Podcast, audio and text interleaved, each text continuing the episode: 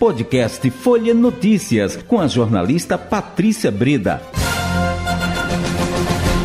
Quinta-feira, 2 de fevereiro de 2023. Começa agora mais uma edição do podcast Folha Notícias, direto da redação integrada Folha de Pernambuco. Sou Patrícia Breda.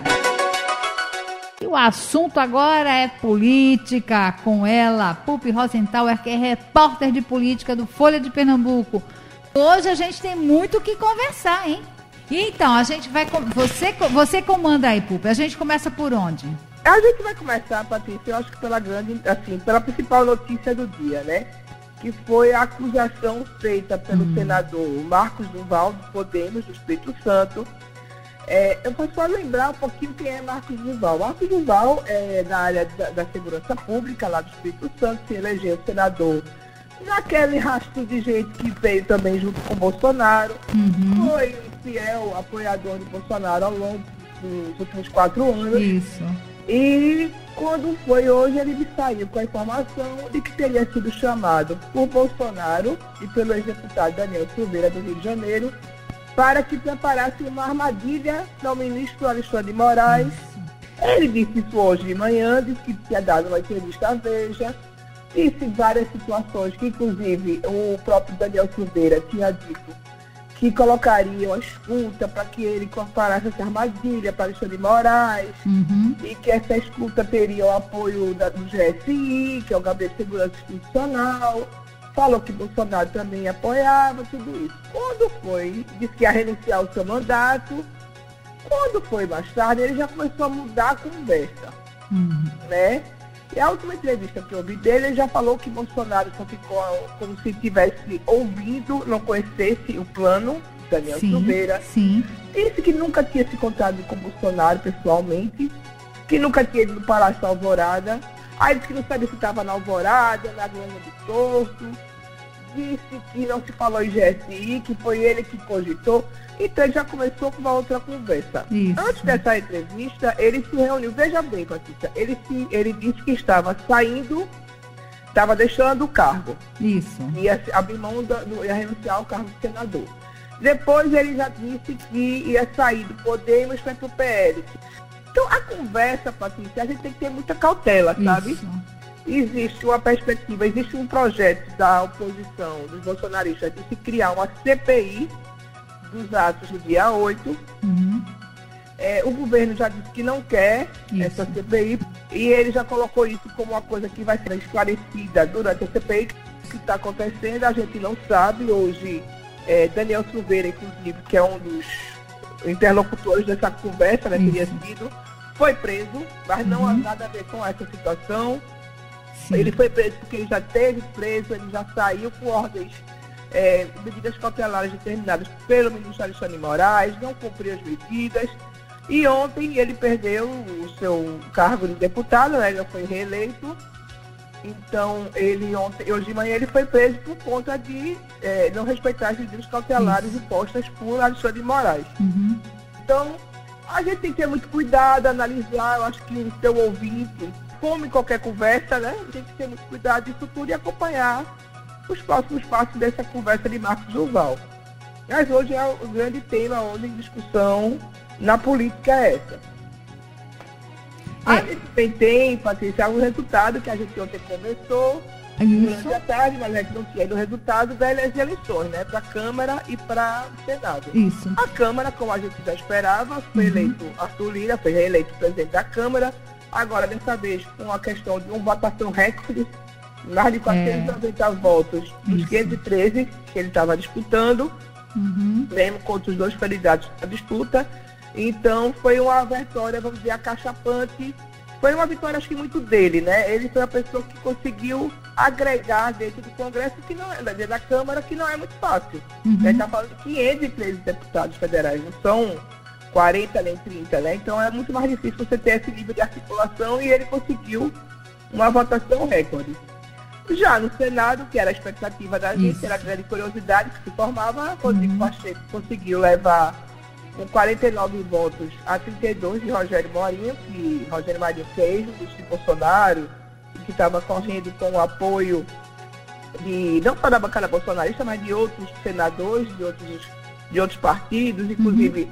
Do senador pernambucano Fernando Eire, que é do MDB, mas Rodrigo Pacheco acabou levando por 49 a 32. Foi uma vitória até razoável, mas uma vitória que não é tão segura para o governo Lula. Por quê? Com os 49 de, é, senadores que ele conseguiu de apoio, que podem se tornar apoio ao, às, aos pautas do uhum. governo Lula no Senado, se garante alguma aprovação de algumas medidas que são importantes, como a questão da reforma tributária que está sendo colocada. Mas os 32 que ficaram com o Rogério Marinho, eles podem fazer um barulho. Sim. Eles podem conseguir é, obstruir algumas votações, Sim. podem conseguir fazer algumas situações que compliquem o dia a dia do governo no Senado. Então agora acho que o, que o governo pretende fazer é ir atrás desses 32 e ver quem é que é, deixa o barco lá e vem para cá para outro barco e vamos ver o que é que vai dar, né? Isso.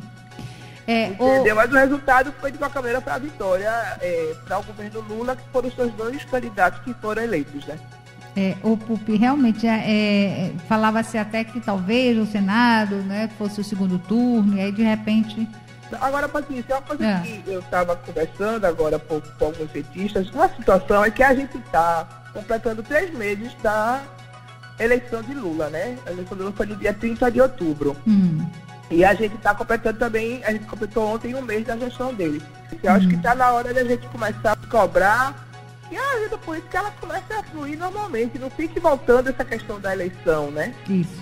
O tempo Isso. todo. Hoje a gente teve ainda a, o depoimento de Valdemar da Costa Neto, o presidente do PL, que na semana passada disse que todo mundo tinha uma minuta para sua casa. Isso. Mas hoje ele já disse que não era bem assim, que eram algumas pessoas que eram muito radicais, que estavam querendo fazer isso, que ele sempre defendeu a democracia, que ele acreditava no sistema eleitoral. Não, e, e ele chegou a falar é, o que isso era uma metáfora, dizer que todo isso. mundo tinha. Mas assim, a gente precisa é, é, dizer que ele precisa explicar. Lembrando que ele é um, o PL, Valdemar da Costa Neto, sempre foi um membro do Centrão, muito articulado, mas, no final das contas, ele se articulou para levar Bolsonaro para o PL e conseguiu também levar uma série de outros parlamentares que foram eleitos. E isso repercute, Patrícia, na questão do tempo de TV e na distribuição do recurso do fundo partidário. Viu? Hum. É bom a gente sempre lembrar disso. Quer dizer, quem está levando os seus parlamentares, aumentando a sua bancada no Congresso, no seu uhum. caso, Valdemar Costa Neto, lá na frente vai ter mais tempo de TV e mais fundo partidário. Isso. E mais fundo eleitoral. Exato. É, e aí só é, é, do, do Valdemar ele entregou, né? Entregou o celular para os investigadores hoje, depois do depoimento, ele foi ouvido hoje. É, e entregou, deixou lá o celular. Agora, vamos ver o, o que é que vai ser encontrado ah, nessas alturas do acontecimento, o que é que vai ser encontrado nesse celular, né? Se existe alguma forma de recuperar, alguma coisa que tenha sido apagada, alguma. Bom, vamos agora. Né? É. a gente que a gente tem que pensar é o seguinte, pelo menos ele entregou o celular, né? E é. outro que está depondo hoje também é hum. o ex-ministro e ex-secretário de Segurança Pública, Anderson Torres. Aquele que deixou o celular nos Estados Unidos, né? Isso. né?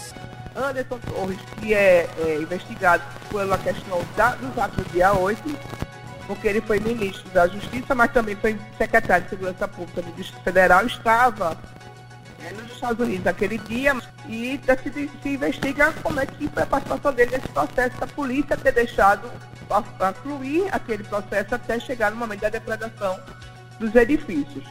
Então ele está nesse momento prestando depoimento na Polícia Federal. Na primeira vez ele ficou calado e agora a gente está esperando o que, é que, ele vai dizer hoje, né?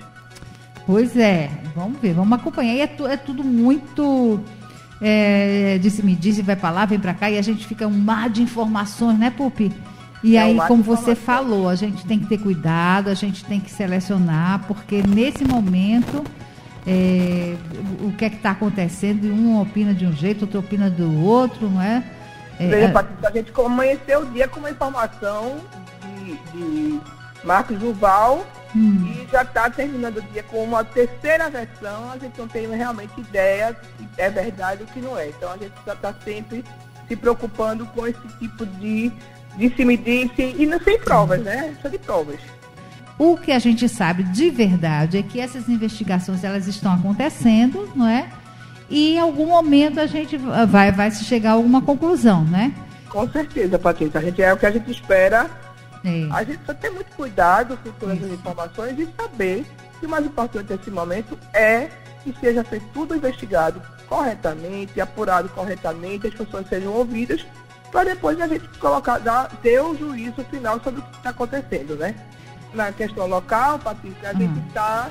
Hum. Hoje a gente teve uma, uma entrevista na Folha, no programa Folha Política, da Rádio Folha, hoje de manhã, uhum. com o, é, o prefeito de Araripina, Raimundo Pimentel, que é do União Brasil. E uma coisa que chamou a atenção é de que ele falou da sua possibilidade do seu partido ir apoiar mais fortemente a governadora Raquel Lira. A gente lembra que União Brasil, na eleição de 2022 para o governo do Estado, saiu como candidato Miguel Coelho, e tão logo acabou a eleição, ele se posicionou favorável a Raquel, a gente esperava, ele pediu voto, fez campanha e tudo, uhum. a gente esperava que houvesse um tipo de apoio de Raquel a ele, né, depois de foi eleita, colocasse uhum. alguma secretaria à sua disponibilidade, isso acabou não acontecendo, é, Miguel não, não foi contemplado de alguma forma, o União do Brasil também, então a gente agora vai, é, é, Raimundo Pimentel se colocou, acha que o, o, o, partido pode ir, mas a gente vai ter que acompanhar isso e ver o que é que vai dar. É isso. Uhum, isso. E outra notícia que a gente tem local é que a nossa deputada federal, Clarissa Tessa, que foi é, tomou posse ontem, né, como deputada federal lá na Câmara dos Deputados, ela hoje já foi notificada na comissão de ética, já foi feita uma denúncia contra ela pelo PSOL, Isso. por conta do seu apoio aos atos do dia 8. Uhum. Como agora ela é uma deputada é, impostada, a gente vai esperar o que, é que vai acontecer no âmbito da comissão de ética do, da Câmara dos Deputados. Muito bem, vamos, isso aí também hein, vai dar muito o que falar. Hein? Vai dar muito o que falar ainda. A gente vai, a gente continua. E, e Santa continua sendo investigada pelo Supremo, né? Isso. Patrícia, uhum. foi aberto um inquérito contra ela pelo ministro Alexandre Moraes e a gente agora está esperando o que, é que vai dar isso tudo. É isso, Pupi Rosenthal, acabou o nosso tempo. Obrigada pela sua participação. Lembrando que tudo isso que a gente falou está lá no portal Folha de Pernambuco e vai estar tá amanhã na edição da Folha de Pernambuco. Chegamos ao fim de mais um podcast Folha Notícias. Perdeu alguma edição ou quer ouvir de novo? É só baixar os aplicativos SoundCloud, Spotify e Deezer e buscar pelo canal Podcasts Folha de Pernambuco.